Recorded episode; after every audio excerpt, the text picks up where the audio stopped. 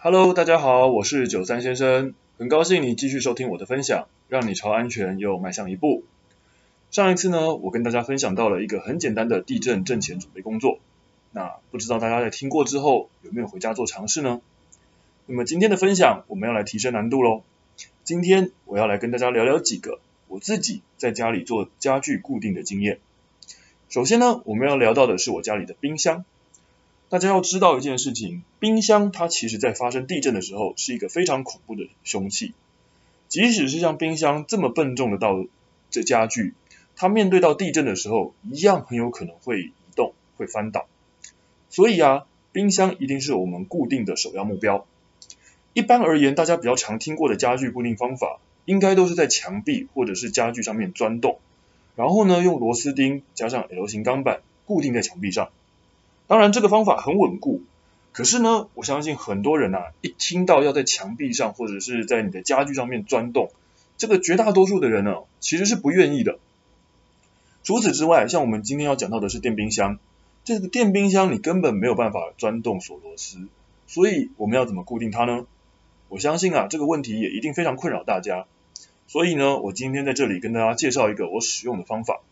那当时呢，我是在网络上找到一个叫做梯形固定抗震支架的东西。这个东西它其实在日本是一个蛮受欢迎的产品哦。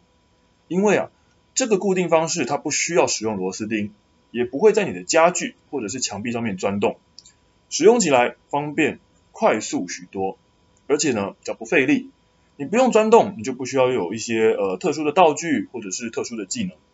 所以啊，大家有兴趣的话，可以上网去搜寻看看。你就会知道那个东西是长什么样子，以及怎么使用的。大家记住哦，它叫做梯形固定抗震支架。你只要上网去找，就会看到很多这样的介绍。那我简单说一下，它其实就是一个英文字母 T 字形的一个器材。那这个英文字母 T，它不是有一横跟一竖吗？它这个器材上面呢、就是在这一横一竖的地方有一块呃这个缓冲的吸震材质，这两面都有。然后呢，这两面的材质上面都有粘胶，让你一面贴在墙壁上，一面贴在你要固定的家具上。那这样子一来，你就完成固定工作了。你把一面粘在墙壁，另外一面粘在家具上面，就可以让家具跟墙壁是连接在一起的。发生地震时，它就不容易倒塌。这个是一个非常简单又不费工又省力的方法。那当然，很多人听到粘胶可能就会怀疑了，粘胶的固定方式够牢固吗？它真的能够取代使用螺丝钉的方法吗？那我一开始其实也是这样子怀疑的，也有这种感觉。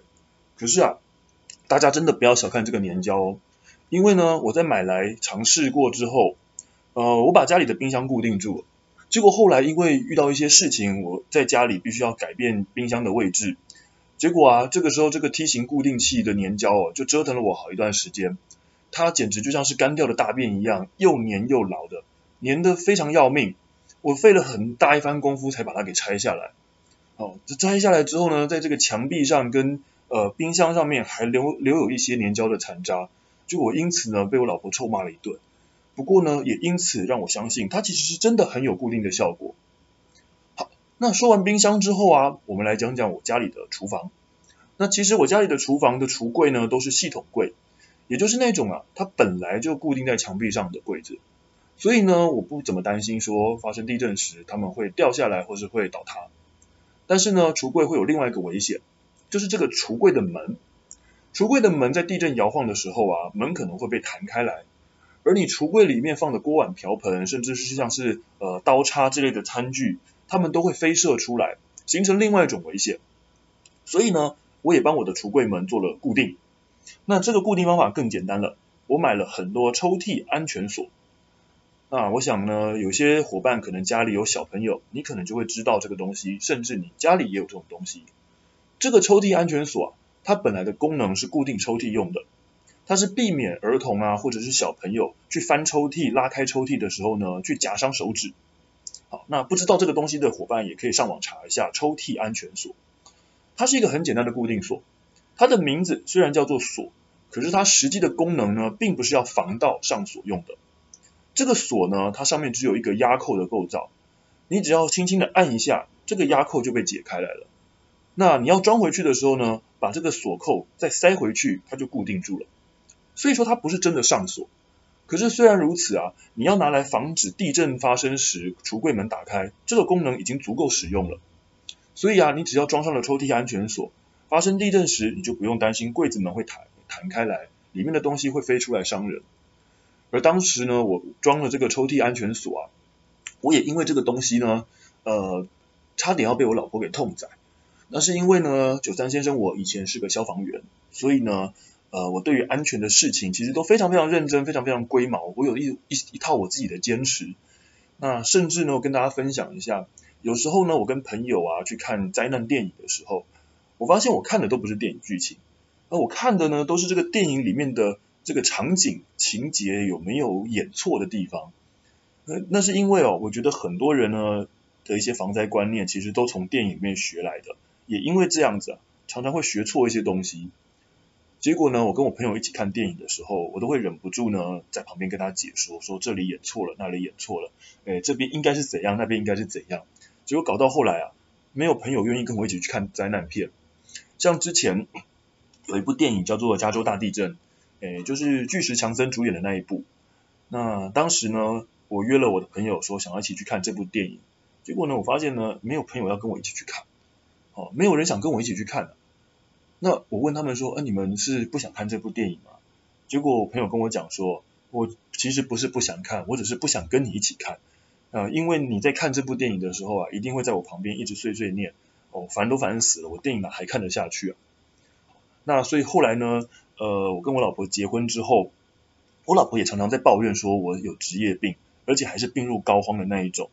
好，那不过呢，好在因为我老婆她也知道，她也相信我做这些事情，这些坚持其实是为了我们家的安全着想，所以基本上啊，基本上有一些呃不会影响到她生活习惯的事情，她基本上不会太有意见，她都会尊重我的专业，让我去做主。啊，当然记得前提是不要麻烦到他。可是呢，我刚才讲的这个抽屉安全锁，哎，就很确确实实的麻烦到他了。因为啊，我在橱柜上都装了安全锁之后，我也在衣柜上面、鞋柜上面都装了这些安全锁，变成他每次要开这些柜子之前呢，都要多一个解开锁扣的动作。那他使用完柜子之后呢，他常常会忘记把锁扣扣回去，那我就会逼他要记得把这个锁扣给扣回去。虽然说这些动作都不是很花时间了，但是对他不习惯的人而言，他就是觉得麻烦，他就觉得觉得很讨厌，而且他有时候呢还常常会忘记这个锁扣还是扣着还是锁着的状态，就想要把柜子拉开。好，那我想大家可能都会以为说锁扣还锁着，所以柜子拉不开，错了，我告诉你，他常常直接就这样子把锁柜子给拉开来了，就是他把这个柜子的锁给扯断了，我亲眼看到好几次。哦，我也是这个时候发现到，其实我老婆应该还算天生神力。哦，惹看到我之后，我发现我更不敢惹她生气了。我怕哪一天呢，她也把我的手给扯断了怎么办？哦，那呃，当然最后后来啊，我老婆她也比较习惯了这样的动作，诶，所以慢慢的久而久之，她也不会觉得这是一件很麻烦的事情了。好，那么我以前呢，在做防灾教育的时候呢，我发现呢，啊，家具固定呢。这个是最少有人会去做的事情，因为大家觉得它是一件很不容易做到的工作，所以这也是为什么我想要在一开始的时候就跟大家分享家具固定的原因。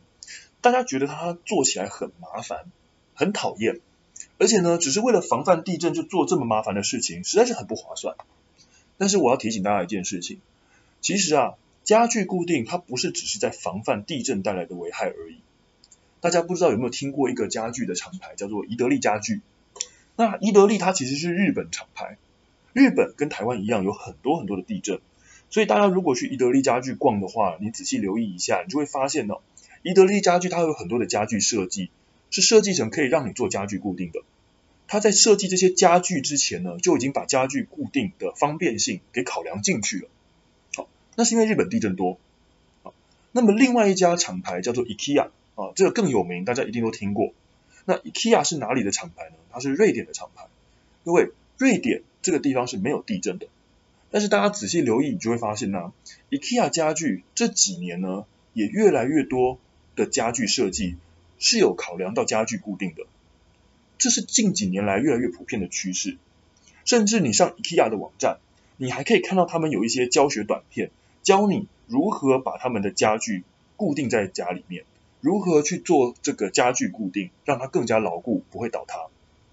那你可能会觉得奇怪，宜得利家具在日本，它是有地震的地方，所以他们的设计家具有家具固定是很正常的。那为什么 IKEA 在没有地震的地方，它还要做这样的设计呢？其实啊，这就是我前面讲的，因为家具固定本来就不是只是为了防范地震而已。在二零一六年，美国发生了一个意外，IKEA 家具他们卖出来的柜子因为设计不良而倒塌，压死了男童。那这个案子呢，最近在今年达成了和解。